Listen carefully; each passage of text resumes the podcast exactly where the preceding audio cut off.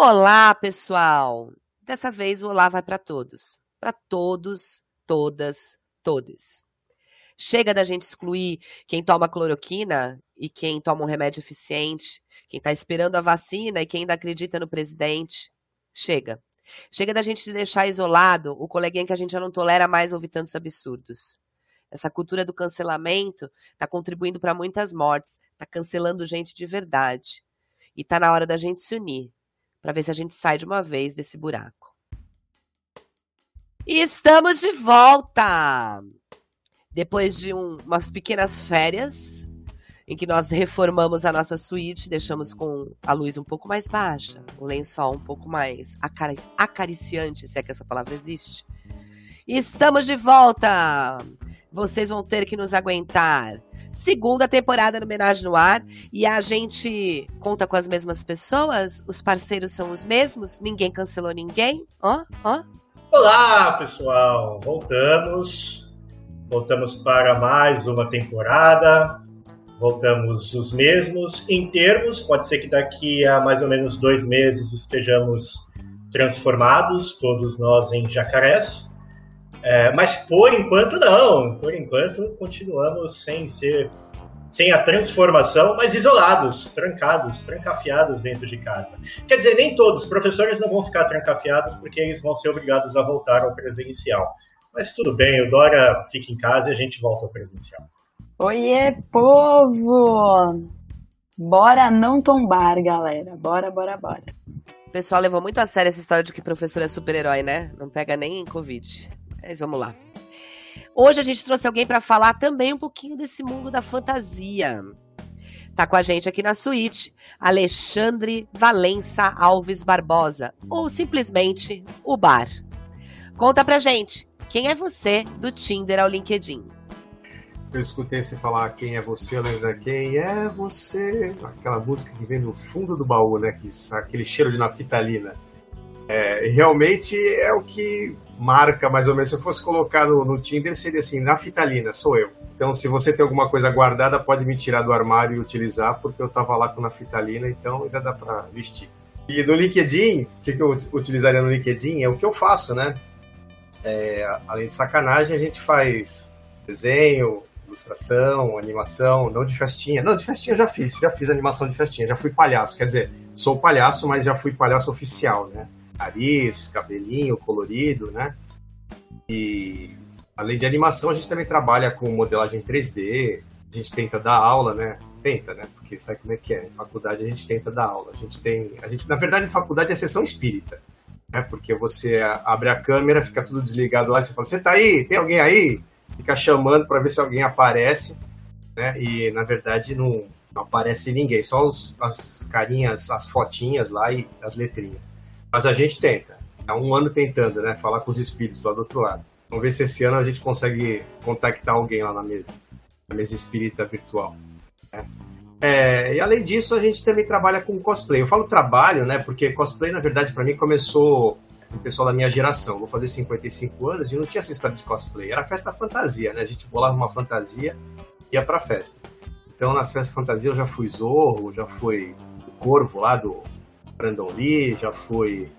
Ih, uma opção de personagem. Já fui Aqualoco, já usei uma fantasia de Aqualoco, sabe? Com pé de pato, com é, redinha na cabeça, com aqueles com a roupa colada, listada, né? coisa fantástica, né? É, já desculpa, árabe, já fui de árabe, fantasia de árabe. Assim, eu, eu acho que eu trago isso do meu pai.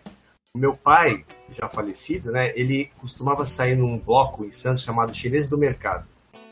É um bloco muito tradicional o pessoal se fantasiava, mas gastava uma nota se fantasiando, né?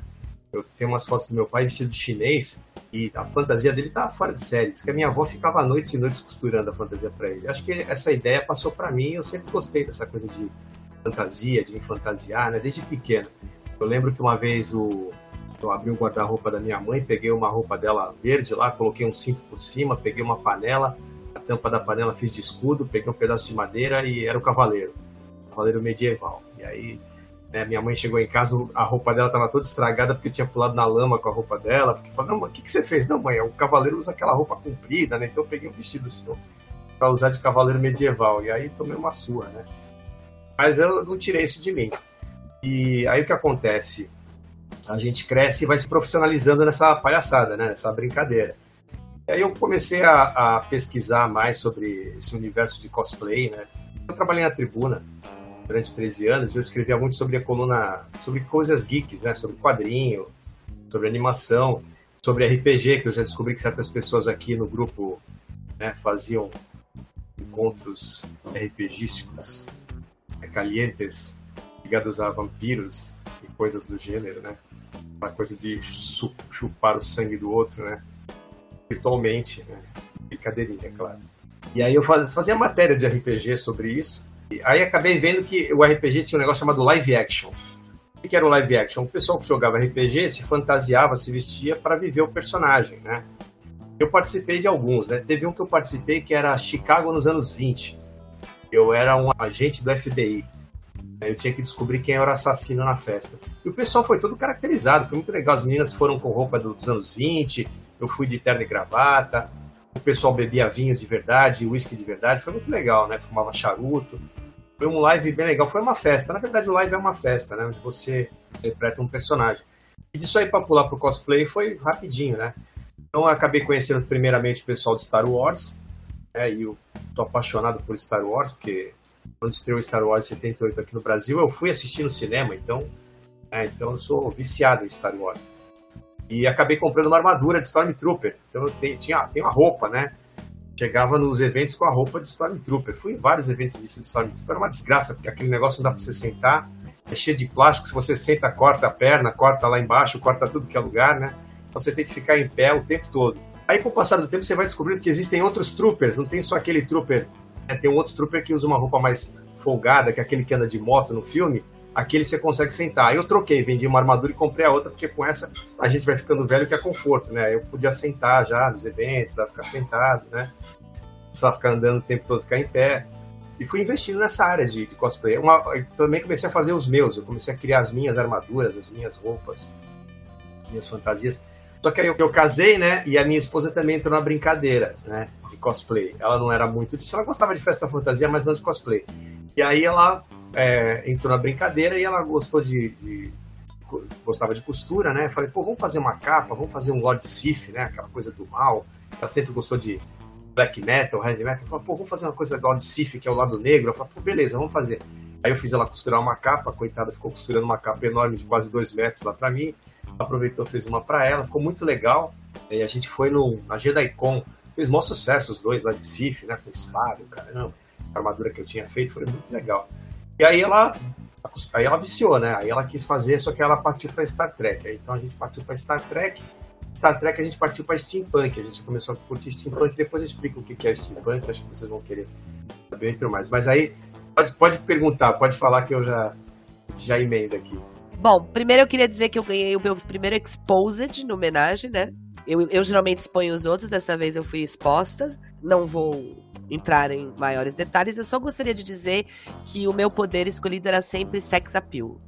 Porque eu dominava todo mundo com sex appeal. O cara era forte, tinha destreza, tinha não sei o que lá, jogava o sex appeal. Tudo bem, talvez porque eu era a única menina no meio dos nerds e aí eles deixavam eu ganhar. Talvez. Mas o meu sex appeal era muito bom, muito potente. Dominatrix. É... E, e, tinha uma outra coisa também que você falou aí de professor em sala de aula. No ensino médio não é diferente, nem no fundamental. Aí eu costumo fazer assim quando o aluno não responde: Fulano, você está entre nós, manifeste-se. Que também não funciona. Fala, André. O, o Bar comentou lá, LinkedIn, aí a primeira coisa que o Bar falou foi sacanagem. E é uma profissão, a mais antiga, né? Pode, por que não? Ah, tem vale a pena. Deve ter uma opçãozinha para colocar no LinkedIn também. Eu vou ter que acrescentar, não vai ter jeito. É uma profissão, hoje em dia, das mais dignas. Porque a pessoa só. ela mesma, e não os outros. E quantas profissões não tem aí que todo mundo, não é mesmo? É, mas vamos voltar para a pauta. É, a gente trouxe aqui hoje um, um, trechinho do Alice nos Países das Maravilhas, tá? Do Lewis Carroll, que fala assim: Quem é você? Eu já nem sei, Senhor. Mudei tantas vezes desde hoje de manhã. A partir desse potencial de mudança e de criatividade e imaginação do ser humano, O microfone é seu, Bar. Então, eu gosto desse texto, principalmente porque o Lewis Carroll, ele trabalhou muito com drogas, né? É um cara completamente lisérgico. Tá tudo, tudo no, no texto da Alice é ligado a, a, a drogas. Ou é absinto, ou é ópio, ou é cola de sapateiro. Então, tudo ali é droga, né? Tudo droga. A própria Alice está drogada, o chapeleiro é drogado, a, a lagarta tá fumando lá também, é ópio lá também drogada, todo mundo drogado, né? É uma história de, de maluco eu acho que faz parte da fantasia, né? Eu acho que a gente tem que tem, precisa da fantasia para poder encarar a realidade. Eu acho que o ser humano ele prefere o discurso idílico, né? Essa coisa do, da fantasia, do que encarar a realidade, porque se ele, se ele visse o que ele é mesmo, se ele olhasse no espelho a sua composição física e psicológica, ele se matava, né? Fala assim, não, por que, que eu existo? Não tem porquê. Se mata, né? Porque o ser humano estraga o planeta. É, tem um vazio no peito que nada preenche. É, mata sem precisar matar. Fala sem precisar falar. Come sem precisar comer. Usa o espaço que não precisa. Então, se ele tem consciência da realidade de todas essas melecas que ele faz, ele ah, se mata. Então, vamos usar fantasia para aliviar essa tensão, né? E ela realmente alivia. Então, ela está aí de todas as maneiras diferentes. Se não é numa animação, é num filme. Se não é num filme, é numa música. Se não é na música, é no cosplay. Se não é no cosplay, é no sexo. Então a gente vai aliviar a pressão de alguma maneira, né? A gente tem que aliviar essa pressão. E o cosplay pra gente é, é assim, é uma válvula de escape. Né? É um momento de pesquisa também, porque eu, a gente tem curtido bastante a questão do steampunk, né? E o que é o steampunk? É, é um cosplay mais sofisticado, diria, porque na verdade, para você entender o steampunk, você precisa entender de literatura. Então nem todo mundo vai entender, porque ainda mais aqui no Brasil quase ninguém lê, né? Então, assim, é, depende muito de você saber quem é Júlio Verne, quem é H.G. Wells, né? É, quem, quem, trabalha uh, hoje no Brasil, a gente tem o Ernesto Tavares, que é um escritor, é o cara, ele é pós-doutor em literatura e o cara trabalha com steampunk, então ele sabe, ele é, um, ele é referência aqui no país para esse tipo de, de, gênero, que é uma ficção, né? Steampunk é uma ficção científica, mas voltada à, à tecnologia a vapor do século XIX. Então, você ver, é uma coisa pesada, né? Profunda, né? Século XIX, todos os textos do século XIX são pesados. Vamos ver, por exemplo, Machado de Assis, a Luiz Azevedo, aí começa a pegar esses caras aí, tudo isso é referência para gente que trabalha com steampunk, né? Que vai fazer um cosplay steampunk. E o legal do steampunk é que o cosplay ele não tem uma, um personagem certo. Você monta o seu personagem. Você cria o que você quer a partir desses conceitos. Então, por exemplo, eu posso pegar um cangaceiro, né, que é um personagem que no século XIX já existia, e posso adaptar tecnologia a vapor nesse cangaceiro. Eu tenho um personagem steampunk aí. Eu posso pegar, por exemplo, um capitão de fragata do século XIX e colocar um braço mecânico nele movido a vapor. Aí eu tenho um personagem steampunk, né? Eu posso pegar um, ou então fazer uma adaptação, eu posso pegar o Batman, que é um personagem de quadrinho, né? Que surge na década de 30, e colocar um, uma vestimenta nele steampunk, vitoriana, e eu tenho um Batman steampunk. Entendeu? Então, sim, tem várias possibilidades aí. E aí, dentro disso, a gente começou a pesquisar e tudo, né? Então, a gente começou a levantar vários personagens. É, a, a gente começou na verdade, a, a frequentar os eventos em, em 2013, é, em Paranapiacaba, que é onde acontece o maior evento do Brasil, né? Que vai gente, vem de todo lado. Vem gente de, de norte a sul, vai todo mundo para Paranapiacaba. E aí a gente começou a pensar, por que não fazer em Santos? Né? Santos é uma cidade histórica, né? Tem tanto lugar legal, né? É, tem tanto prédio antigo caindo aos pedaços lá, dá para fazer umas coisas legais em Santos, né? Então a gente falou, pô, vamos fazer isso. E em 2017 a gente começou a pensar como fazer, a gente procurou o secretário de Cultura, né? E um vereador aqui da cidade, a gente mostrou a proposta para eles, os caras falaram, pô, legal, vamos fazer, vamos fazer sim. E aí, com a ajuda deles, a gente conseguiu fazer o evento em 2018. É o nosso primeiro evento, a gente conseguiu trazer por volta de 1.500 pessoas para o evento. E aí, o que, que era a ideia? A ideia do evento era assim, vamos trazer pessoas de vários lugares diferentes e, e coisas diferentes. O que, que vai ser o tema? Aí o tema foi viagem no tempo. Por quê? Viagem no tempo, você pode conhecer pessoas de lugares diferentes, de épocas diferentes. Então o cara podia fazer roupas de formas diferentes. Então você tinha desde o cara vestido de Star Trek, futurista lá, Star Wars, até o cara do século XIX. Então você tinha. A gente trouxe um, um grupo que era um, um grupo que se apresenta é, com roupas medievais. Então os caras fizeram uma luta medieval na frente do Museu Pelé. A gente trouxe um mágico de Minas Gerais, de Belo Horizonte, que o cara faz mágica vestido de steampunk, né? Então ele usa soprador de ar, ele usa aquele, aquele é, aspirador de, de, folha, né? Ele, sabe, usa aquilo para fazer a mágica, é bem, bem interessante. A gente trouxe a, a orquestra da Unisantos para tocar, os caras tocaram temas de cinema, tocaram Indiana Jones, tocaram Tubarão, tocaram Star Wars, Star Trek, tocaram vários temas de, de filmes famosos, né? Tocaram o, Casa, o tema de Casablanca, né? tocaram várias coisas. A gente teve palestras com diversos escritores, porque a base do steampunk são os escritores, né? Então a gente conseguiu trazer o próprio Enéas Tavares, a gente trouxe escritores aqui de Santos, que nem o Dani Marques, a gente trouxe o Marcão, a gente trouxe várias pessoas que, né, que trabalham com ficção, com fantasia, né, e eles falaram sobre as dificuldades de escrever, quem é o público, né, e a gente começou a trabalhar muito em cima disso. Em 2019, a gente fez um outro evento também, né, a gente deu continuidade ao steampunk, né, e em 2019 o tema foi circo. Por que, a gente chamou o circo como tema? Porque Santos é uma cidade portuária e vários circos que vinham de fora do Brasil tinham que passar por Santos. Eles desciam em Santos. Assim, eu não estou falando isso de alegre. Antes de fazer a, o, o, evento, eu fui na hemeroteca fazer uma pesquisa para saber se era isso mesmo, se acontecia. E aí você tem lá a, os, o, a propaganda da época falando né, que desembarca em Santos o, o circo não sei quê, né? E aí fala com tantos elefantes, com tantos, quantas girafas, sei lá. E aí o, o circo descia aqui pegavam o trem e eles iam para as outras cidades, né? Iam, pra, iam subiam a serra, pegavam a Mogiana iam é, levando o circo para outras cidades. E eu achei interessante, então, já que Santos era essa cidade, é, naquela época, cosmopolita, né, que recebia todo mundo, né, então por que, que a gente não fazia sobre circo? E a gente fez o circo steampunk, então é, a gente trouxe outro, a gente trouxe grupos de circenses, né, daqui da cidade, grupos de fora, trouxe mágico, malabarista, música, sabe? Aí teve um, um, as pessoas apresentavam as roupas, né? A gente teve várias coisas. Teve, de novo, a gente trouxe o pessoal, é, que, os escritores, a gente abriu o pessoal abriu lojas também, as, as lojas que vendem roupas é, customizadas, o pessoal que faz acessórios steampunk. Então, foi uma festa, foi uma festa bem legal. Quem teve lá se divertiu, né? Era para toda a família. Você falou uma coisa muito legal, né? A fantasia é necessária e a gente precisa de alguma coisa para descarregar esse nosso cotidiano, esse nosso vazio existencial.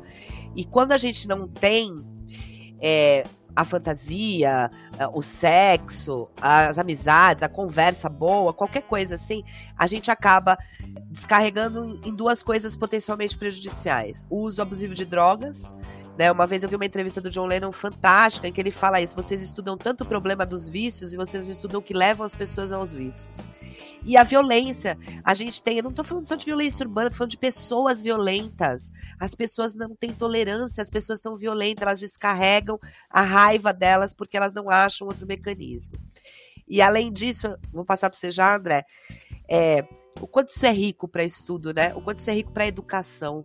O quanto um aluno não poderia e aprender numa atividade uh, como um evento desse steampunk ou de cosplay sobre história, sobre literatura, fora do, do, do, das quatro paredes da escola e tendo experienciando aquilo que ele quiser. Porque o cara que vai no evento desse, ele vai querer pesquisar, ele vai querer ir atrás. Né? Eu e a Cris, a gente está fazendo muito curso de protagonismo do aluno. De... E aí, cada vez que eu vejo um negócio desse, eu falo: tem caminho, gente, tem caminho. Completar o que você colocou aqui rapidinho assim, para você e para a Cris. A gente, no primeiro evento, a gente trouxe o seu Antônio Aires, o cara ele é especialista em microscópio. Ele trouxe todos os microscópios do século XVIII até microscópios do século XIX. Então ele trouxe vários microscópios diferentes, tinha uma exposição lá, e ele ficou do lado respondendo para todo mundo que ia perguntar: não, mas para que? Como é que esse microscópio? Como é que ele funciona? Isso no primeiro evento. No segundo evento, a gente trouxe um cara especialista em ferrorama. Então ele construiu uma, uma ferrovia e ele ficava lá explicando assim como é que a ferrovia funciona, por que, que era aquele trem, onde ele era utilizado. Então todo evento a gente quer trazer essa parte cultural e lúdica ao mesmo tempo. Né? A ideia é fazer isso daí. Então, por exemplo, a gente sempre convida a, na faculdade, né, que eu que eu estou presente, eu sempre convido os professores a participarem, né? Levem seus alunos, participem também. Eu tenho uma pena agora, uma, uma, uma, tristeza muito grande que um parceiro meu, que é o César Agenor, que é um professor de história, né, que tem um podcast de história, ele estava participando do evento e ele foi para o Paraná, então ele vai, não vai mais poder me ajudar. E ele era um cara que assim subia no palco, me ajudava, era um mestre de cerimônias, né? E ele trazia os alunos de história, era um cara que cutucava o pessoal da história. Então, sabe, isso é, isso é importante. Eu tô, é, tô aqui com o meu coração aberto a vocês, né? Falando assim, quem quiser participar, né? Quem quiser fazer parte da brincadeira, né? Estamos sempre com as portas abertas aqui, aquele coração de mãe. Sempre cabe mais um. Se vocês quiserem ajudar, é, é serão sempre bem-vindos e bem-vindas. Não precisei nem me oferecer. Manda, André. Claro, eu, eu participei dos dois eventos, fiquei triste com a pandemia de não ter participado do terceiro, mas por questões óbvias, né? Tudo bem que em Santos ninguém ligou muito para a pandemia, se eu fizesse ia estar tá lotado, né? Porque o pessoal saiu na rua sem máscara mesmo assim, mas você fez o certo. E aí, o que eu ia te perguntar é o seguinte: como a gente faz aqui no, no podcast, né, somente áudio, e a galera é muito visual. Quando você falou do steampunk, eu fiquei pensando assim, é, como é que a gente poderia dar uma referência imagética do steampunk, assim, uma referência que eles conhecessem? E aí eu, a, a Carolinha e a Cris, a gente ficou discutindo vários filmes, assim, né? Cara, mas isso é steampunk? Não, isso é cyberpunk. Aí do nada a Carolinha, eu falei de Mad Max, a Carolinha falou: não, Mad Max não é nem steampunk nem cyberpunk. É, aí tem um outro nome. Aí eu queria que você explicasse pra gente, além de dar exemplos visuais assim do steampunk, também explicasse pra gente, pra gente essas outras categorias, é que eu posso chamar de categoria é, é, da versão punk, digamos assim, né? Eu achava que era petróleo punk, mas é um nome muito ruim. Aí eu descobri que é diesel punk. Diesel punk, eu vou explicar qual é o, as diferenças, tá? As diferenças. Então, o que surge, na verdade, é o cyberpunk. Né? O cyberpunk ele surge na década de, de 80 com o Gibson, com o William Gibson. Então, quando o Gibson ele cria lá o Necromancer, lá aqueles, aqueles textos que ele fala sobre o futuro, né? sobre reaproveitar as tecnologias do futuro. Então, reaproveitar a tecnologia, aí que vem o termo do punk, né? do punk, dessa questão de reaproveitar as coisas, do lixo, né? de, de juntar e, e, e reaproveitar. Aí vem o cyberpunk, que é o primeiro que aparece nos anos 80. Aí na cola dele aparece o steampunk, que é a tecnologia do vapor. Então tudo que reaproveita o vapor. Então, por exemplo, se a gente pegar esses dois, se for em termos de filme, por exemplo, Blade Runner é cyberpunk. O filme Blade Runner é totalmente cyberpunk, tá? É, tem um filme bem antigo também com o, o Keanu Reeves, que é o Johnny Mnemonic, também é um filme cyberpunk, né? Se a gente for pegar, por exemplo, exemplos de, de steampunk, são pouquíssimos, mas a gente tem um filme do, do Will, Will Smith, aquele do James James, do Wild Wild West, que ele é o que aparece aquela aranha gigante, né? Que ele é um agente secreto, né? No, na época do Velho Oeste. Então esse filme é totalmente steampunk, porque toda a tecnologia ali é a vapor. E é justamente né, do século XIX. Então a gente vai ter ali é, totalmente steampunk. Se a gente for ver, por exemplo, a, a questão do diesel punk, é quando as pessoas começam a utilizar a gasolina, o óleo diesel, né? E aí, é, esteticamente, a gente, a gente tem mais a, a visão da Segunda Guerra Mundial, a estética da Segunda Guerra Mundial pro diesel punk. Então, o filme Diesel Punk é o Capitão Sky e o Mundo da Manhã, aquele filme que é com o Jude Law e a, e Angelina Jolie. Você se lembra desse filme? Né, que tem uns robôs gigantes, que tem, umas, tem um, até um, um porta-aviões voador. A Angelina Jolie é a, é a pilota, ela usa um tapa-olho, né? É, então, esse filme é, é totalmente dieselpunk. Aí a gente vai ter outras tecnologias também que vão é, ser, ser, enquadradas nesse mundo do punk. Por exemplo, os Flintstones, né, o desenho dos Flintstones, é chamado de Stone Punk.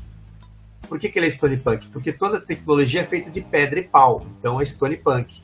Né? Imagina se o mundo fosse igual ao dos Flintstones, a gente teria uma tecnologia Stone Punk que pega os restos ali de madeira, de pedra e vai gerando uma, uma, uma tecnologia muito louca. Só para só complementar isso, a gente está falando punk, punk, punk, punk. Na sociologia a gente tem de punk como uma coisa contracultural. Sim, sim. Mas parece que sempre é relativo ao distópico. É ou não? E aí eu só queria te lembrar que o único filme que eu consegui lembrar de steampunk, quando eu vi o seu vídeo, fiz a lição de casa, né? Foi o De Volta para o Futuro 3, que ele volta realmente pro Velho Oeste, que é o único que eu assisti. Sim, sim. que vocês estão falando. Você tá falando dos filmes aí, o nosso voyeur da edição tá. Angelina Jolie. Nossa, esse é muito bom. Tá complementando. Eu não. Eu casei com um nerd, né? Então.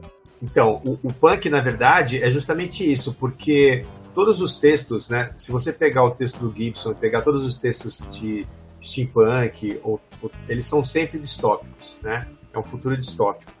Então, quando você fala de Mad Max, Mad Max é uma distopia, né? Porque ele fala do mundo pós-apocalíptico onde a, a questão é toda voltada à, gasolina, né? Então você vai ter justamente como, como, a gente fala de gasolina, você falou diesel punk, é diesel punk, porque é um diesel punk porque, na verdade, o, o, é um mundo voltado à questão da gasolina. Só que, por exemplo, se a gente pega na, na linha, não do novo Mad Max, mas do antigo, quando ele chega a Buttertown, é, eles usam é, gás metano né, para alimentar a cidade, que vem dos porcos. Né? Então, é, tem um, é um outro termo também que eles usam como é é, não, sei, não é stink, é stank, é uma coisa ligada a, a lixo, né? Não sei o que é, é o lixo punk, alguma coisa mais, é alguma coisa relacionada à questão do lixo, porque eles utilizavam o gás metano para poder fazer a sociedade. Tanto que a gente pega, por exemplo, depois que a gasolina acaba, né, a gente acompanhando a trilogia, eles começam a usar o gás metano para alimentar os carros. Os carros eles eram alimentados a gás metano né, que é o gás que vem do lixo, né, o gás, de, do, o gás do lixo. Então, quer dizer, é, já é uma outra. Ele começa com o diesel punk e passa para essa outra terminação, porque esse gênero de ficção científica, além de estar ligado à distopia, ele está ligado também ao tipo de tecnologia empregada, a tecnologia que vai determinar qual tipo de, de gênero ficcional que eu estou trabalhando. Então, por exemplo, tem até um termo é, para algumas, é, algumas ficções chamado solar punk, o solarpunk ele não é distópico, ele é utópico, porque na verdade ele fala de todas as tecnologias ecologicamente corretas onde a sociedade vive, por exemplo, de energia solar, né, usa tudo orgânico.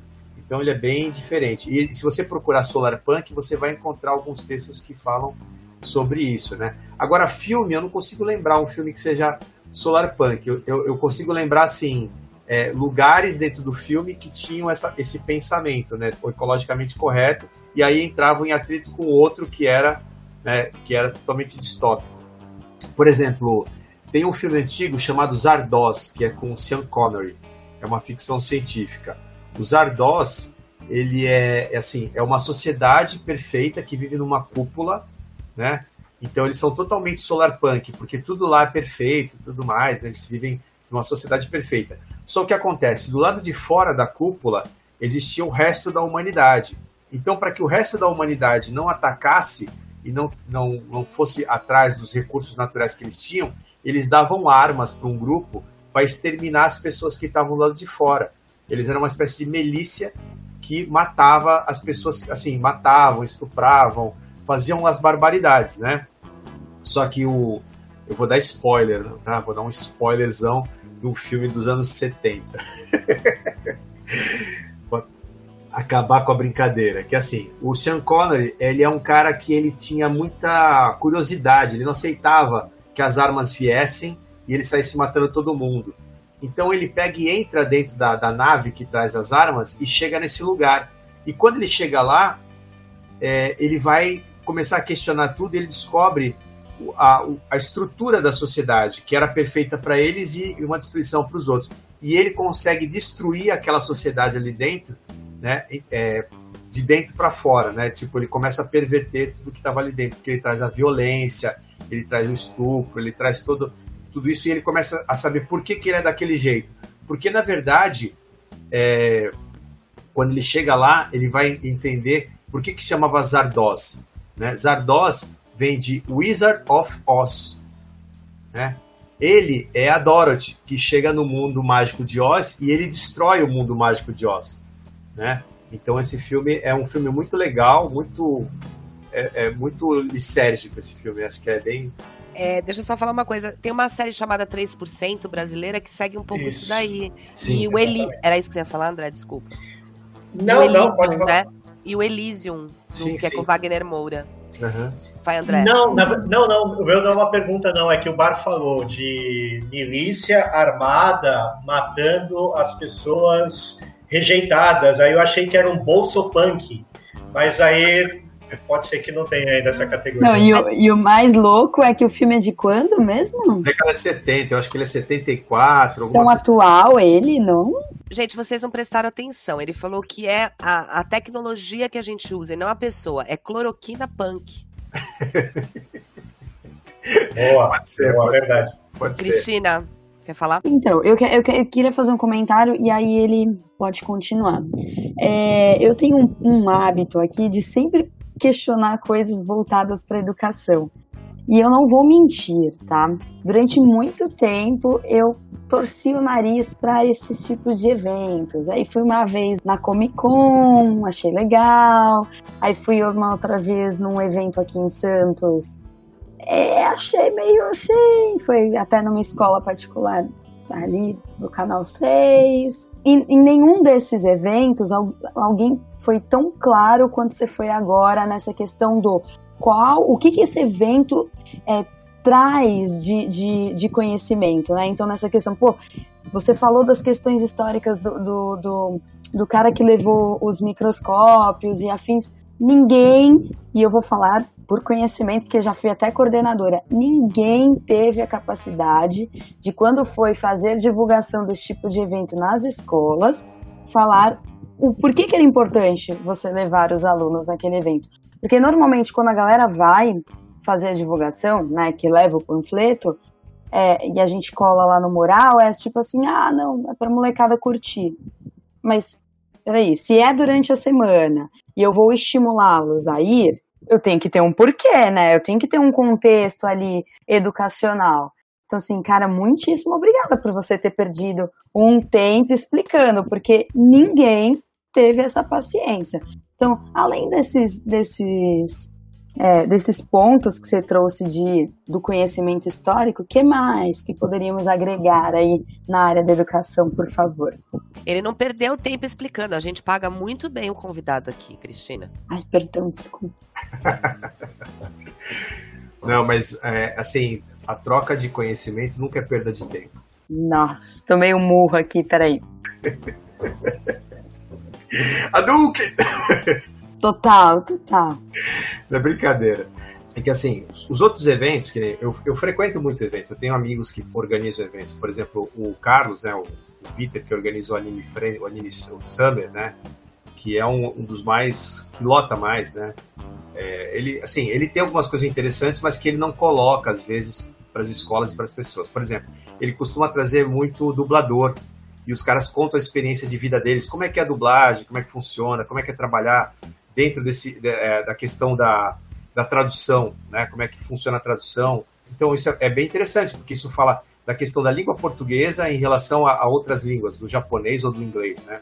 Então ele já trouxe o Guilherme Briggs, né, o Wendel Bezerra, que são os caras muito conhecidos aqui no Brasil por fazerem a voz do Bob Esponja ou do Super-Homem. Então, sabe, são caras, assim, bem carismáticos também, eles são bem alegres na hora que estão explicando. E eles explicam, eles dão uma aula sobre como é que funciona é, essa questão da dublagem. Mas eles não colocam isso, sabe? É, eles vão mais pela... porque a molecada quer participar do cosplay, né, o que a molecada quer, quer ver a banda que vai tocar, entendeu? Mas tudo isso poderia ser mais trabalhado em termos de o que é aquele conteúdo, o que, que aquele conteúdo agrega. No, no, caso do evento que eu organizo, o Steampunk, ele é totalmente cultural, sabe? É totalmente educacional, ele não tem como não ser. Nenhum evento steampunk no planeta Terra, ele não está ligado à, questão da ficção científica ou da literatura. Não tem como, sabe? É a base da construção do steampunk. Então é a mesma coisa que você fala assim, olha, eu vou num evento de ficção científica. Se você vai num evento de ficção científica, o que, que vai ter no evento de ficção científica? Vai ter conhecimento, porque o cara tem que saber de é, astronomia, o cara tem que saber sobre viagem no tempo, o cara tem que saber sobre propulsão de foguetes, o cara tem que saber né, sobre teletransporte, o cara tem que saber sobre robótica. Então, um evento de ficção científica não é uma opção de gente pelada, né? não é mostrar peito e bunda, né? não é os caras vão ficar de peito de fora, não é isso evento de ficção científica, o cara vai para discutir essas coisas. Por exemplo, o cara vai discutir ah, qual é a próxima nave, o que, que essa nave tem de lógico, o que ela tem de ilógico, afinal, o que, que é a lógica. Né? Então a gente tem é, é, certos eventos que não tem esse conteúdo. Né? E aí o que acontece? Se você perceber bem, a gente fazer uma análise dos eventos relacionados a isso, que te espantava um pouco, Cris, fala assim, ah não, mas eu não vou nesse negócio, você tem toda a razão. A minha esposa, ela odeia esses eventos, ela odeia eventos de anime. Ela tem ojeriza é a palavra. Porque, na verdade, ela fala assim, pô, o cara deixa de comer, o cara leva um, um, um negócio de cup noodles para comer durante o evento, porque não tem dinheiro nem para comprar uma bolachinha na esquina, nem para comprar alguma coisa dentro do evento. Ele junta dinheiro para entrar só para ficar olhando, andando de um lado pro outro. Né? E aí ele fala, não, e aí gasta dinheiro com cosplay para fazer a roupa, né? Então ela não, não, se conforma com isso, né? Já nos outros eventos que a gente costuma ir, por exemplo, existe o, o evento, o Santos Comic Expo, que é um evento gratuito, que é organizado por um pessoal que eu conheço e que tem apoio da Prefeitura e da Secretaria de Cultura. Então esse vale a pena você ir. Então por que, que vale a pena você ir? Ali você vai ter autores nacionais de quadrinhos que vão falar sobre o processo deles de quadrinho. Você vai ter, por exemplo, pessoas que trabalham na área cultural é, desenvolvendo desenho animado ou que fazem pesquisa em relação a quadrinho. Por exemplo, a Sônia Luiten, que é uma das maiores doutoras em relação a quadrinho no Brasil, ela participa desses eventos. Ela vai lá dar palestra, falar sobre a pesquisa de quadrinhos, sobre mangá, que é uma especialidade dela. Então, é um evento cultural gratuito, né, que você não paga nada para entrar. Então, isso é legal. Outro é um que a Cidade de Santos organiza, que também já está no calendário oficial da cidade, que é o Geek, né, é o Santos Criativa Festival Geek. Esse ele trouxe, eles trouxe o, o lá, que é o trouxe o Kiko, né? Trouxe o Kiko do Chaves, né? Eles trouxeram o pessoal de jogos, né? Os dubladores de jogos. É, trouxeram o pessoal da turma da Mônica que fez o filme, né? O Laços. Então, sabe, é um. E, eles fizeram um evento é, quando foi em 2019. Eu participei da comissão julgadora, né? Do pessoal que ajudou a organizar um concurso de tiras nas escolas municipais para que as crianças que ganhassem o concurso e conheciam o estúdio Maurício de Souza. Então, por exemplo, a gente foi, na, a gente foi dar aula para os professores. Depois da aula que a gente deu para os professores sobre quadrinhos, os professores aplicaram isso nas escolas. E aí o resultado dessas tirinhas teve uma comissão julgadora e a gente estava lá para entregar o prêmio para as crianças que ganharam de várias escolas diferentes, né? E essas crianças que ganharam, além de ganhar os prêmios, eram acho que as primeiras 20 crianças ganharam brindes e as três primeiras iam visitar o estúdio Maurício de Souza e encontrar com ele lá e receber prêmio e tudo mais, entendeu? Então foi bem legal é, esse trabalho que a gente fez com ele. E é um evento gratuito. O, o Santos Criativo Festival Greek também é um, um, evento gratuito. Ele acontece em três dias. Ele acontece, três não, quatro. Ele começa na quinta, aí sexta, sábado e termina no domingo. Tá? É, uma das coisas que eu, que eu ajudei a fazer em 2019 foi trazer o Rodrigo Aragão. Rodrigo Aragão, para quem vocês não conhecem, ele é um diretor de cinema que faz filme de terror. Ele mesmo produz os filmes. Ele é do Espírito Santo e ele tem acho que seis filmes que ele fez de terror, que são filmes muito legais, falando sobre a cultura brasileira. Então ele fez um filme sobre o chupacabras de terror. Né? Ele fez um filme chamado Mangue Negro, que fala sobre o mangue que tem ali na, perto do Espírito Santo, onde sai uma criatura do mangue e pega as pessoas. Né? Ele fez um, um filme também é, sobre um livro é, de espíritos que traz os mortos à vida, né? que a menina lê para trazer o pai de volta, mas tudo feito com, com coisa nacional. Então, é, na, é naquele casebre, é o caboclo, sabe? É o cemitério nacional brasileiro mesmo, aquelas, é, aquele cemitério pequenininho de beira de estrada, sabe? É, é uma versão nacional. E, eu considero o Rodrigo Aragão nosso novo José Mojica Marins, né? O nosso novo Zé do Caixão. O cara é muito bom, né? E ele veio para dar palestra. Eu consegui falar com ele, ele veio para cá em 2019, deu palestra. Imagina esse cara dando palestra para umas crianças, os adolescentes que querem entrar no cinema e falar assim: "Ah, mas Pô, o que, que eu vou fazer? Não tem filme de terror no Brasil? Claro que tem, existe uma indústria aí. Ele também é maquiador, ele tem o Museu do Terror que ele montou lá no Espírito Santo. Então ele tem as peças lá dos filmes que ele fez em tamanho natural. Ele explica como é que funciona a maquiagem, o efeito especial, sabe? Então, esses eventos têm muita coisa para apresentar para adolescente, para criança, que existe um mundo de entretenimento e aí existem caras que vão explicar como é que esse mundo funciona né, de forma profissional? Ah, eu queria, na verdade, falar duas coisas que eu realmente acho muito importante, que estão diretamente relacionadas ao projeto que você desenvolve, ao evento que você criou e que, de certa forma, já virou um marco na, na cidade. O primeiro deles é puxando esse gancho que você falou da, da do, do, Brasil, né, da, da ficção brasileira, da construção brasileira, das pessoas envolvidas com a fantasia no Brasil. A gente costuma aqui é, é, importar né, histórias, importar personagens, etc. E a gente esquece né, da quantidade de profissionais. Pô, a gente fala muito de Marvel, de construção de personagens. Maurício de Souza construiu vários personagens, né? E, e assim, e não acaba, é eterno, né? Cada hora a gente tem um novo personagem e um personagem um mais incrível que o outro. É, é, você traz isso no seu evento, e eu, eu fui, eu percebi, você tem uma preocupação muito grande de trazer também a regionalidade no seu evento. Então a gente tem diversos escritores é, é regionais, não só falando de uma questão nacional, mas regionais, escritores aqui da Baixada Santista. Eu gosto muito da, da Helena Gomes, que também já esteve no seu evento aqui. Meu, ela escreve de uma forma muito bacana, infanto-juvenil, tem vários livros premiados, publicados, inclusive livros que são consumidos na, na escola, né? E é incrível. E o mais legal, você faz isso tudo gerando possibilidades econômicas incríveis porque o seu evento não só mostra esses personagens, mas você também tem essas pessoas vendendo o que elas estão produzindo. Então você tem um negócio ali que, que é feito, né? Eu, sinceramente, acho que você produz muito mais economicamente do que o Paulo Guedes. Né? Você deveria ser o nosso ministro da Economia. Porque eu, eu percebo isso, né? É, as pessoas produzindo e você dando a possibilidade no evento de steampunk da pessoa mostrar o trabalho dela e vender o produto. Eu acho isso muito legal e incrível. E aí eu queria que você falasse um pouco sobre essa organização do evento, essa complexidade de um evento que você faz gratuitamente, deixando muito claro que o bar ele não está mais rico com esses dois eventos. Ao contrário, está até mais pobre com esses dois eventos, porque em alguns momentos ele tira do próprio bolso para fazer o evento funcionar. Aproveitando que o, que o André falou de um outro personagem de terror, que é o Paulo Guedes, o, o Zé do Caixão, vocês estavam falando aí da importância de figuras nacionais tal. Eu estava lendo outro dia, a Brancini ela fez uma lista com os 100 maiores filmes brasileiros de todos os tempos. E o A Meia-Noite Levarei Sua Alma é um dos filmes dessa lista. Ele é muito famoso internacionalmente. A gente aqui é, tem esse espírito de cachorro vira-lata, né? E não, não valoriza a, as obras locais. Pode falar, Bar. Então, você vê, o Zé Mujica, ele está na Biblioteca Nacional dos Estados Unidos, né? Ele está lá em Washington, não só esse, como toda a, a, filmografia do Zé do Caixão faz parte, e lá ele é conhecido como Coffin Joe, e ele é muito cultuado entre os diretores de terror, né? Todo mundo conhece o trabalho dele, porque ele conseguia fazer muito com pouco, né? O cara não tinha recurso e conseguia fazer. É, isso lembra muito os trabalhos do próprio Ed Wood, né? Que é um cara conceituado de filmes de ficção e terror, que fazia filmes sem ter grana, né? Ele era considerado o pior cineasta de todos os tempos, mas ao mesmo tempo ele ficou cultuado, virou cult, né? Os filmes dele, porque eles são tão ruins que o cara fala assim, pô, o cara fazia por amor, né?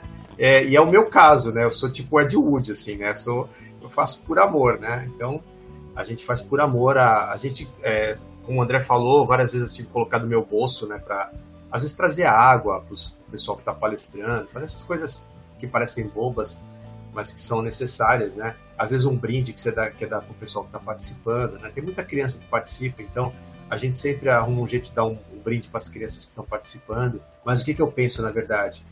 Que o André falou sobre economia criativa. O que, que é economia criativa? Eu acho que eu tenho, eu tenho que falar que em Santos, eu sou uma pessoa que, que gosto muito dessa cidade. Eu conheci vários secretários de cultura da cidade desde o Carlos Pinto, foi um dos primeiros que eu tive contato mesmo. O Carlos Pinto é uma pessoa que abriu as portas para mim no sentido de publicar quadrinhos, que eu, a história do Zé Bonifácio em quadrinhos, que tem que foi distribuída pela Secretaria de Cultura pelas, escolas, fui eu que fiz, né? Eu fiz o roteiro, desenhei tudo mais, então fui eu que fiz. E eu sempre gostei de quadrinho histórico. E eu acho que isso só funciona não pela iniciativa privada, porque ninguém na privada vai querer financiar esse tipo de coisa, né? Então acho que de repente é, o poder público pode dar uma força em relação a isso, né? Pelo menos na questão da produção, né? De bancar a impressão disso. E ele topou e a gente conseguiu fazer as, mais de 20 mil revistas com a ajuda da COSIPA na época, hoje os Minas, né? Os caras ajudaram. Então eles primeiro fizeram 5 mil, aí a gente conseguiu mais 15 mil e saíram 20 mil exemplares para ser distribuído nas escolas. Né? Eu, tenho, eu tenho dois né, comigo aqui hoje, mas foram distribuídos 20 mil exemplares. Mas a ideia é gerar economia criativa. Né? Eu acho que o, o Estado, né? O, quando eu digo Estado, eu digo quem está no poder, né? Ele tem que trabalhar em função disso, né? Que a gente que o, o cidadão possa gerar economia, mas de que maneira? De forma criativa. E de que maneira forma criativa? Por exemplo, o autor, o escritor, já é uma luta para o cara conseguir uma editora para poder publicar o livro, né? já é uma luta para o cara conseguir um lugar para ele vender o livro. Então, os eventos hoje, eles são, na verdade, o, o, grande balcão ali, onde os artistas podem expor seu trabalho e vender o seu trabalho. Então, o que, que eu faço, na verdade? Eu abro esse espaço para que esses artistas possam vender o seu trabalho. Então, eu convido quadrinista local, às vezes eu convido um quadrinista de fora, por exemplo, um cara que vem de São Paulo, mas que tem um, um assunto ligado ao evento. Né? Então esse cara vai agregar, porque ele vai trazer o, o expertise dele, juntamente com o cara que está aqui. O cara que está aqui, de, repente, não conhece ele. Aí os dois faz, fazem contato, né? E aí isso pode gerar um, um, trabalho, né? Pode gerar alguma coisa. Então eu faço questão de juntar essas pessoas, né? É, trago escritores daqui, da região, e procuro trazer escritores de fora pelo mesmo motivo. Às vezes um cara que está escrevendo e já está publicando uma editora em São Paulo, ele vem para cá, conhece um escritor daqui, os caras a, acabam gerando um, uma, uma, uma coletânea de trabalhos, né? Como aconteceu, o Dani Marques, que é um escritor de Praia Grande, ele fez uma coletânea steampunk com Enéas, que é um cara do Rio Grande do Sul. Então os caras têm uma, um trabalho juntos aí, né? E o Enéas é um dos, como eu falei, um dos vários escritores dentro dessa linha. O Enéas, ele, é, ele é transmídia. Tá? Por que, que ele é transmídia? Ele tem livro, ele, ele ajudou a fazer uma série, uma websérie que está na Amazon chamada Todo Vapor, onde eu participo como ator também, tá? Eu faço uma ponta na, na série, não queria falar nada, mas por favor, não peçam autógrafo porque a minha esposa não gosta, tá? Mas eu participo da série, faço um carcereiro que manca e, e usa um tapa-olho. Tá? Muito sexy, por sinal. Tá? Você tem fala ou é tipo Rodrigo Santoro? Não, eu tenho uma fala, uma fala muito cruel, assim. Tipo, eu falo assim, não sei como ele conseguiu a sua liberdade. Também não quero saber. Inclusive, ele guarda o. o, o ele a fala, tapa fala. olhos, tapa olhos, que é para usar é. em momentos específicos. Momentos especiais. então. E aí ele tem essa websérie que está na Amazon, né? Que era websérie, agora é uma série mesmo, está na Amazon. Ele tem um card game também baseado nos textos dele né? Ele tem história em quadrinho, quer dizer, o cara é transmídia, né? Ele está em tudo que é lugar. E aí esse, esse, essa ação do Enéas, ela faz com que outros escritores também partam para essa iniciativa. Então foi legal trazer ele para cá, para os escritores saberem, pô, eu não preciso apenas escrever livro, eu posso pegar minha narrativa e colocar em outros lugares. Né? Eu posso fazer com que essa narrativa vá para outros lugares, gerando uma economia criativa, porque aí o cara que faz o, o livro, ele vai fazer uma história em quadrinho, ele vai ter que chamar um quadrinista para ajudar, para trabalhar com ele. Aí ele quer fazer um videogame sobre a história dele. Ele vai trazer uma equipe de jogos para poder trabalhar com ele e gerar né, um produto. Aí não, eu quero fazer um card game. Então ele vai pegar um cara que faz jogo de tabuleiro para sentar com ele e produzir aquele card game, sabe? Então isso vai gerar vários produtos diferentes. Então a minha ideia sempre foi essa: trazer pessoas, as pessoas se conhecerem, gerarem produtos, gerarem conhecimento. E aí pessoas que gostam também, o pessoal que faz Steam Play, que se veste de né, com os personagens, eles vêm e trazem a expertise dele. Tem a, a Débora, a Débora Silva, ela, é, ela tem um canal chamado Canal Steampunk, e ela ensina a fazer é, os, os, óculos lá, o Google, ensina a fazer né, é, a engrenagem, ensina a fazer as peças. E ela deu uma oficina para as pessoas, né? Tem a, a Naga, né, a Natália, que ela é, ela é do Aliança Pirata, então os piratas vêm também, eles se vestem de piratas, né? E ela sempre trabalha muito, ela é professora e ela trabalha muito com criança. Né? Então ela vem faz caça ao tesouro para as crianças virem procurar o tesouro. Então ela dá as dicas, as crianças têm que ficar é, resolver o enigma para poder achar o tesouro, sabe? Então tudo isso é importante, sabe? Tudo isso é importante. Artistas também, por exemplo, eu trouxe artista circense, mágico, bandas que não são conhecidas, mas que tem um som legal. Então essas coisas vão revelar para o grande público que existe um universo diferente. Para gente que já está no meio, é tranquilo, porque a gente vai gostar de qualquer maneira. Mas para aquele cara que está lá num sábado, né, passando pelo centro da cidade e, e, depara com um negócio desse, meu, é um universo mágico. É um universo mágico porque é, é, é muito mais num espaço muito pequeno, né? Tipo, não é um evento qualquer, não é um evento que está lá para tipo, você pagar e falar, pô, mas foi só por isso que eu paguei? Eu só estou recebendo isso daqui? Não, é um evento que você não está pagando nada e você está recebendo muita coisa, tá? Por exemplo, a gente também abre espaço para as pessoas venderem coisas que elas produzem. Por exemplo, bijuteria ligada a steampunk. Então, bijuteria com engrenagem. Às vezes a pessoa aproveita é, peças de metal e faz. Por exemplo, a Márcia Okida, que é uma conhecida nossa, ela, ela joga cartas, né? Ela faz tarô. Então ela criou uns baralhos de tarô e a gente montou uma, uma tenda para ela jogar carta para as pessoas lá. Então ela tava, as pessoas perguntam, mas as suas cartas são diferentes. Ela fala, foi eu que fiz, eu sou designer. Aí ela começa a explicar o que, que ela é, como ela trabalha com design, entendeu? Faz um trabalho bem diferente. Tem um pessoal que faz é, customização de roupa, então eles levaram as roupas customizadas, tipo corta manga, costura, remenda, transforma como roupa de época, sabe? Então abre espaço para muita coisa, muita coisa. Então, antes de fazer o fechamento, eu queria só puxar umas coisas que você falou aí. É, nós somos um podcast de comportamento, sociedade e política, né? Porque a política está em tudo. Então, algumas coisas que você falou, é, um, primeiro é uma que eu vou falar na sacanagem, né? Porque o André puxou, agora vai ficar na minha cabeça. É, dá para fazer com pouco dinheiro, se você se esforçar, ter um bom resultado. Aí você falou aí amor, né? Paulo Guedes, ame mais, amigo. Se abra para o amor. E aí a segunda coisa, como a cultura ela é sempre marginalizada, sempre à margem, né? Ela não está atrelada à educação, ela ninguém vê que ela traz benefícios para a economia, ninguém vê que ela traz benefícios para a saúde numa geração que está completamente doente emocionalmente. Ela é sempre vista como um a mais. Eu nunca vou esquecer um professor que trabalhou conosco, o Diego, a gente fez uma vez uma apresentação de arte, show de talentos na escola, e nós fomos jurados no meu primeiro ano lá na ETEC. E aí ele virou para mim e falou uma frase que ficou na minha cabeça, que era isso aqui não deveria ser um evento uma vez por ano. Isso aqui deveria ser parte da escola. Né? A gente vê a cultura sempre à margem. Ah, vamos dar a chance para os alunos mostrarem seus talentos uma vez por ano. Isso tinha que ser sempre, porque do talento nasce o conhecimento, né? Crianças querem fazer perguntas, agradecimentos para fazer o fechamento? Carlinhos, só queria colocar uma coisa em relação ao, ao que você falou do professor. É, como eu disse, eu sou uma pessoa que vem do, do, do fundo da nafitalina, né? Então, em, quando, quando eu era aluno, né, na, no ensino mesmo, no começo da, do ensino, a gente tinha aula de música, mas não era qualquer aula de música. A gente tinha aula é, com escala tonal, a professora ensinava o que, que era Dó, Ré, Mi, Fá, Sol, Lá, Si. A gente tinha os instrumentos na escola. Eu estudei no Pedro II, lá na Ponta Praia, né? E a gente tinha uma horta também do lado. Mensalmente, a gente tinha uma seleção de músicas. Os alunos subiam no palco você escolhia uma música e ia cantar. Aí os melhores ganhavam um prêmiozinho lá, mas todo mês tinha. Então você, você se esforçava para saber uma música, saber a letra, né? E ela ia lá no piano e tocava. Então não era play, sabe, não era playback, era a professora tocava o piano. Então, sabe, era, era uma outra época, era um outro pensamento, a cultura tinha um, um peso muito grande, era uma formação do indivíduo que a gente não consegue ver mais hoje, né?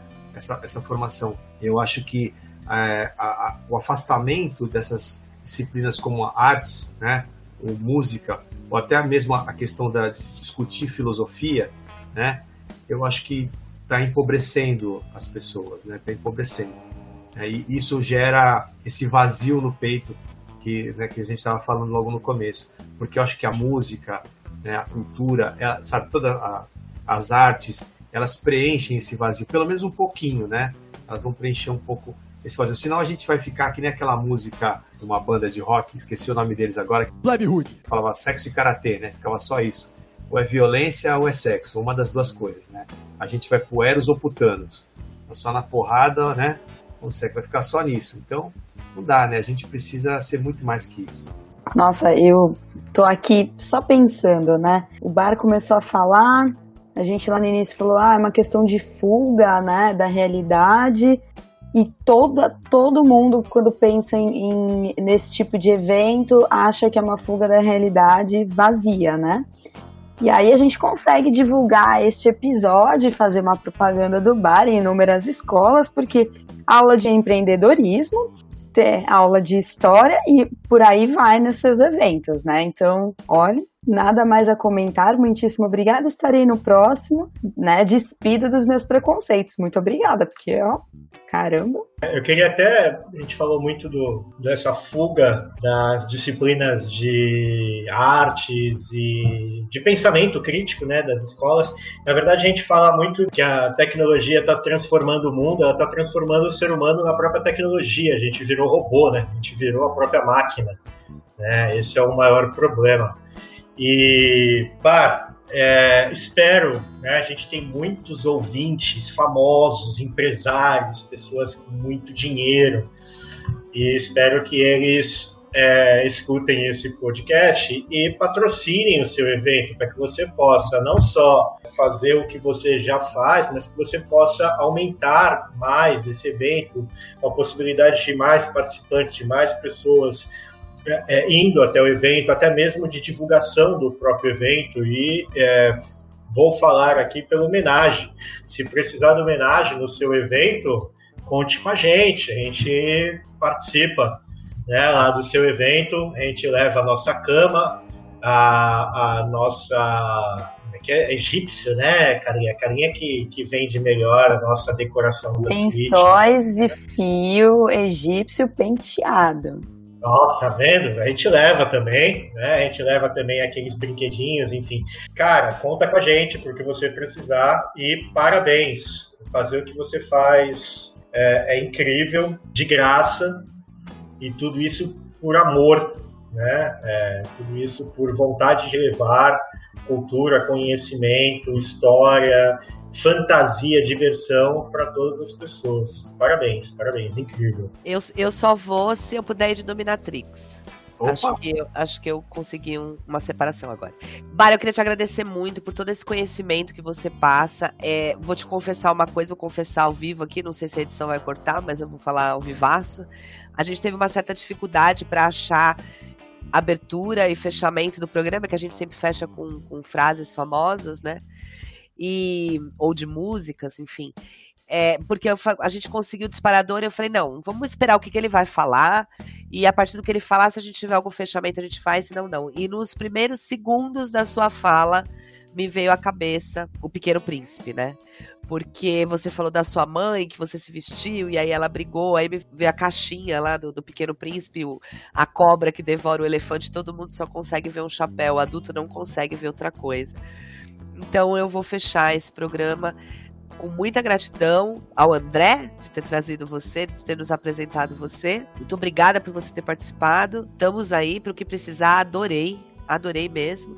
E vou fechar com a frase do Pequeno Príncipe que diz: Todas as pessoas grandes foram criança um dia, mas poucas se lembram disso. Obrigado. Um abraço para todos vocês. Viu? Muito bom ficar aqui com vocês. Muito bom. Vou pegar o gancho que o André fez, que nós temos muito empre muitos empresários, muitas pessoas que nos escutam. A gente não quer muitos, não, André, a gente quer qualidade. E aí nós tivemos a possibilidade, Cris me presenteou e ela virou fã, né? Porque eu vejo toda hora ela postando nos stories para causar o rebuliço nas lombrigas. Nós tivemos a oportunidade de experimentar algumas guloseimas de um seguidor nosso ferrenho, porque desde o primeiro programa ele comenta, ele compartilha, ele dá opinião. Você já ouviu a gente falar muito dele aqui, que é o Pedro Bed. O Pedro Bed é o chefe, idealizador, atende telefone, joga na linha, cata no gol da Bolos da Orla. E agora a gente tá com uma parceria com ele. Se você entrar em contato, adiciona primeiro no seu Instagram, arroba Bolos da Orla. Se você entrar em contato nesta semana que você está escutando o podcast e usar a hashtag no seu pedido, Doce Menage, você consegue 10% de desconto tá? Então aproveite, faça o seu pedido, lá tem o, no Instagram tem todos os contatos dele, pelo WhatsApp, usando a hashtag Docemenage. Esse é o primeiro parceiro que a gente tem aqui, estamos abertos para conversar para mais parceiros, tá? Vocês vão falar direto com o André. Pronto, te dei a incumbência. Então agora nós vamos para o novo formato do nosso Fuja das Cavernas, onde cada um vai dar a sua dica cultural para vocês aproveitarem ou durante a semana ou no fim de semana. Pode começar com você, André. Fuja da caverna. Bem, a minha dica é uma série muito chuchuzinho. Eu adorei assistir essa série. Vocês vão falar, nossa, o André indicando uma série como essa. Mas só para vocês terem ideia, essa série foi indicada agora ao Globo de Ouro. Eu estou falando de Emily em Paris. Cara, essa série é demais. Eu adorei assistir Emily em Paris. Eu assisti tudo numa tacada só. Eu, pô, imagine o André trazer uma série como essa. Mas, pessoal, Emily em Paris é muito mais do que uma série engraçadinha, bonitinha, etc. A série, ela fala bastante sobre cultura, e principalmente uma cultura importante, que é a cultura empresarial, é a cultura do trabalho. E a gente vive no Brasil uma questão muito importante, e até aparece essa frase na série que eu achei incrível define muito a relação do trabalho do brasileiro e a relação com o trabalho do francês. A gente aqui vive para trabalhar. Praticamente a gente trabalha 24 horas por dia. A gente não sai do trabalho. E mesmo assim a gente não ganha o suficiente para viver. Na França não. Na França eles trabalham o suficiente para que eles possam viver e viver, né? aproveitar a vida. Eu acho que a gente precisa aprender muito com, com, com o francês com relação a isso. É, o que vai ser um pouquinho mais difícil, porque a gente destruiu o sindicato e a gente não vai mais se aposentar. Né? Então, a não ser que você faça que nem a Emily, vá para a França, talvez você não tenha como aproveitar a sua vida apenas trabalhar. Fica a dica, é bem legal, vocês vão gostar. Aproveitando o nosso convidado aqui, que deve ter uma dica legal pra gente, Bara, com você. Então, a minha dica é uma série que eu também assisti agora faz pouco tempo, chama Lupin, que é baseado no, na história do Arsène Lupin, né? Que é um ladrão, né? Que é o ladrão de casaca. E ele já teve várias versões, versão em desenho animado, versão em filme, né? E agora tem uma, uma versão francesa, né? É, com o Massy, que é um, é um ator excelente, que você já deve ter visto ele no, em, em outros filmes, né? É, dos Intocáveis, né? É, também trabalhou no samba, fez vários filmes, é um ator francês, né? E é, é, muito legal esse filme porque ele fala sobre não só sobre o próprio personagem, que é um personagem de literatura, e, e, é, um, e é, engraçado porque é um personagem da, do século XIX, né? Que é o ladrão de casaca do século XIX, mas eles fizeram a adaptação para os tempos de hoje, né? Porque o cara ele é ele adora esse personagem e ele, e ele age como se fosse esse personagem. A atuação dele tá fantástica, o filme é muito legal, o ritmo é muito bom, é suspense, aventura, tudo junto, né? E é francês, é um filme francês, muito legal. É, eu aconselho, acho que vocês vão curtir bastante. Eu sei que a sua mulher tem ciúme, mas eu acho que você vai ter que mandar um autógrafo para cá, porque se eu não tivesse muita certeza, muitos anos de casada, eu ia começar a achar que meu marido tá apaixonado por você. Porque tudo que você fala, ele fala, nossa, isso é muito bom, nossa, isso eu não sei o quê. Ainda bem que o voeira aqui não tem expressões no programa, então a gente não fazia o programa, ia aparecer uma tietagem. Cris. Ah, eu vou com um filme muito fofinho, muito, muito indicado. Fui assim, pela molecada, né, por ex-alunos indicados aí, via Twitter, que é o Soul da Disney. Não é filme de criança, a criança pode assistir, mas não vai entender o, o contexto. É filme para é, adolescente e para adulto, gente. É um socão na cara, é um KO mesmo, um momento de você repensar a vida. É fantástico, vale super a pena, lindo. Não, não é de chorar, mas é para fazer você pensar Aí o filme termina, você fica meia hora pensando, hum, ok, vamos viver. Muito bom, gente. Recomendo. Como a Terra plana capota, não é mesmo? Porque eu achei que a Cris ia indicar BBB. Não, ela pega um filme filosófico, indica. E eu, que geralmente tenho um monte de filme pra indicar, não tô assistindo nada, só tô trabalhando. Preciso ver Emily em Paris de novo pra ver se eu aprendo a desfrutar mais a vida. Mas eu vou dar uma dica aqui, que eu fiz as minhas listas, né? A pessoa extremamente analítica. Eu fiz as minhas listas e quem tem o, o aplicativo daquela emissora cujo as, algumas pessoas chamam de lixo, acho que ficou bem característico. Quem tem aquele aplicativo, gente, tem um, uma tonelada de filme brasileiro de várias épocas. Eu cheguei a ver Memórias do Cárcere, vi alguns filmes falando de Lampião, você falou hoje, eu vi. É, é, muito legal vocês verem filme brasileiro e ver a qualidade do nosso cinema. A gente acha que antigamente só tinha pornô chanchada, é, que o cinema nasce com tropa de elite. Não, a gente tinha muito filme bom, muito filme de qualidade. E aí fica a dica para quem quiser entender até um pouco mais, por exemplo, Memórias do Cárcere, a história do Graciliano Ramos, época da ditadura de Getúlio. Você também aprende através da cultura. De quem é esse Gério? Pessoal, temos um quadro novo aproveitando a tecnologia, a homenagem platônico também tem a sua assistente virtual, a nossa Titio. Então eu vou fazer aqui uma pergunta para ver se ela me ajuda a entender melhor o significado das coisas. Ok, Titio, o que significa menage? Menage, tributo a pessoas de ambos os sexos, diferente de homenagem, que é um tributo só para homens. Muito bem, pessoal, temos uma nova temporada no ar. Espero que vocês aproveitem. Nossos canais continuam abertos para vocês comentarem, darem sugestões e, e meterem o pau com muito carinho e delicadeza. Muito obrigada, parceiros. A gente se vê semana que vem. Acabamos! Mais uma temporada começa e o primeiro episódio finalizado. E nosso último quadro é um quadro musical. Continuamos com Expulsos da Garagem. Cris, com você. Expulsos, da garagem.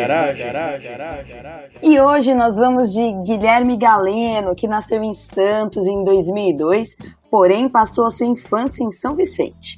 Hoje está no último ano do ensino médio e também faz o técnico de desenvolvimento de sistemas, mas onde ele realmente se encontra é na música e tudo que a envolve.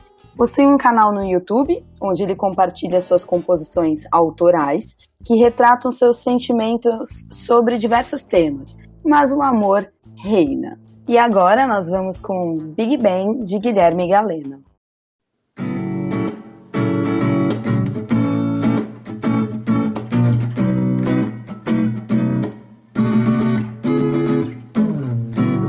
Meu Big Bang, você me faz tão bem.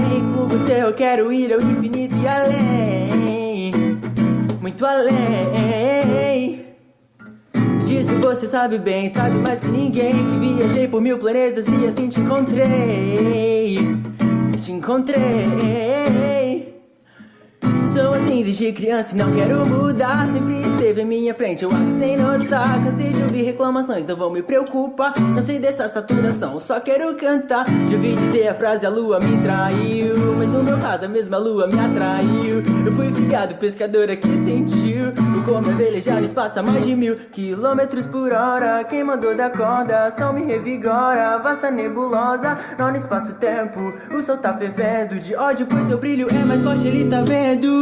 Prometo, tudo vai passar. Não precisa se preocupar. E sim, eu posso te provar. Pois o teu canto faz tua tempestade amenizar. Te garanto que essa chuva não vai perdurar. Dois astronautas e um navio no espaço a explorar. Instabilizando planetas por onde passar. Ah, indo de planeta a planeta a cantar. Oh, lá. Você é meu Big Bang, você me faz tão bem. Com você eu quero ir ao infinito e além. Muito além. Disso você sabe bem, sabe mais que ninguém. Que viajei por mil planetas e assim te encontrei. Te encontrei. Não quero ser repetitivo, sei que te falei, mas foi graças ao seu estalo que eu comecei. Desde então, digamos que eu apenas deslanchei, compondo música após música só pra você. Me desculpa, eu não queria extremizar, mas é muito perfeito pra eu ignorar. Você é tudo aquilo que eu sempre quis. O meu era uma vez e o meu final feliz. O nosso amor distorce todo espaço-tempo, e só assim mais até do que um buraco negro. Se vendo escrever, vejaria nosso jeito de fazer do mundo romance sem roteiro. Não deixa esse mundo te martirizar Pois os teus olhos são castanho estelar. Só vem comigo que eu vou te assegurar. Que tuas tempestades vão se aliviar. Você é meu Big Bang, você me faz tão bem. Com você eu quero ir ao infinito e além. Muito além. Disso você sabe bem, sabe mais que ninguém. Que viajei por mil planetas e assim te encontrei Te encontrei. Oh, oh, oh, oh,